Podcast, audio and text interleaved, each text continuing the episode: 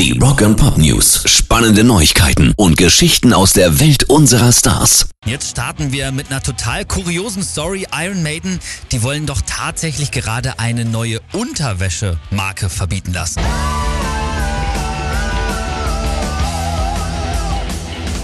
Warum das? Die Marke heißt Maidenwear und Bruce Dickinson und Co.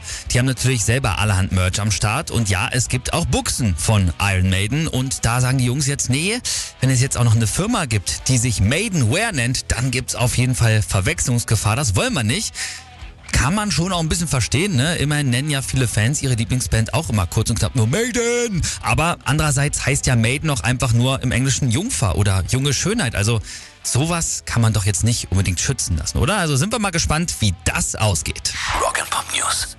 Queens of the Stone Age, die werden ja dieses Jahr seit langem mal wieder in Deutschland spielen. Beim Hurricane und beim Southside. Mitte Juni sind sie Headliner und passend dazu soll es jetzt wohl auch nochmal neue Musik geben. Davon gehen zumindest die Fans aus, nachdem auf dem Insta-Account von Queens of the Stone Age dieser kurze Videoausschnitt hier aufgetaucht ist.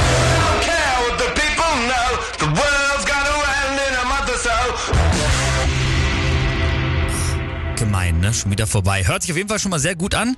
Es könnte also bald neue Mucke von Josh Omi und Co. geben. Vielleicht ja auch schon diese Woche, weil es gab dann auch noch einen Tweet von den Jungs, in dem es ganz mysteriös heißt, It's our special week. Also, das ist eine besondere Woche für uns. Rock'n'Pop News. Und wir haben ja auch schon die ganze Woche über das Rockstars-Album von Dolly Parton berichtet, das ja gerade in der Mache ist. Dolly hat sich jede Menge Unterstützung von verschiedenen Rockgrößen aus dem Biss geholt.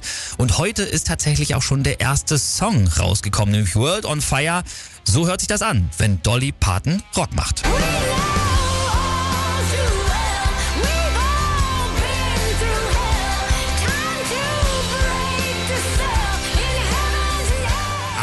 17. November kommt das Rockstars-Album dann raus von Dolly Parton. Schauen wir mal, was da dann noch so alles drauf ist.